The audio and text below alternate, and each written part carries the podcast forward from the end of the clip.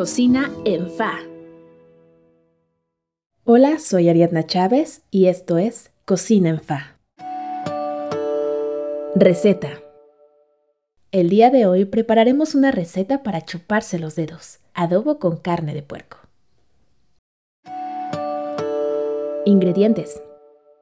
Vamos a necesitar un kilo de maciza de puerco, dos dientes de ajo, una cebolla, un cuarto de cucharadita de comino molido, seis chiles anchos, una hoja de laurel, una cucharadita de consomé de pollo en polvo, aceite vegetal, vinagre y sal al gusto.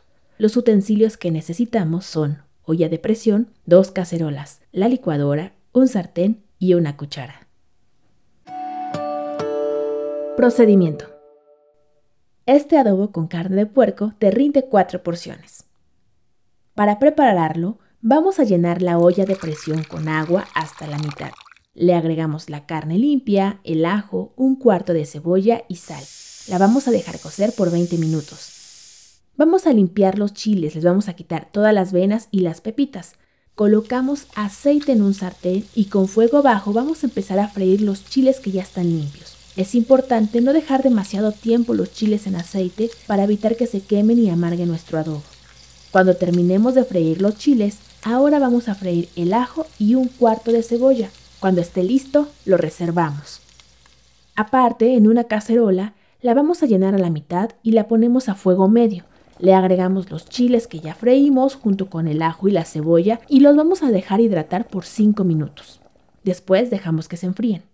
Vamos a cortar el resto de la cebolla que tenemos en medias lunas delgadas y las vamos a poner a desflemar con vinagre.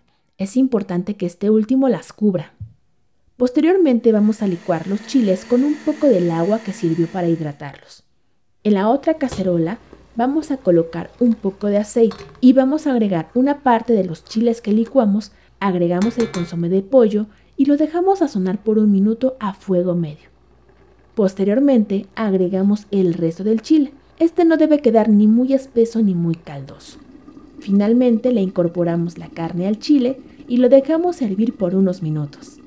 Al momento de servir, se le coloca un poco de la cebolla que pusimos en vinagre. Esto le dará un excelente sabor. Recomendaciones. Puedes ocupar vinagre blanco o de manzana para desflemar la cebolla. ¿Qué te pareció esta receta?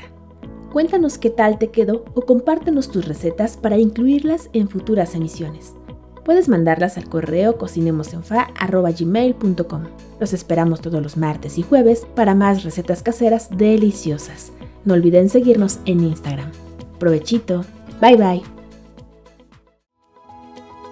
Cocina en Fa es una producción de Witsi Lab, con diseño de audio y locución de Ariadna Chávez y recetas caseras de Guadalupe Lara.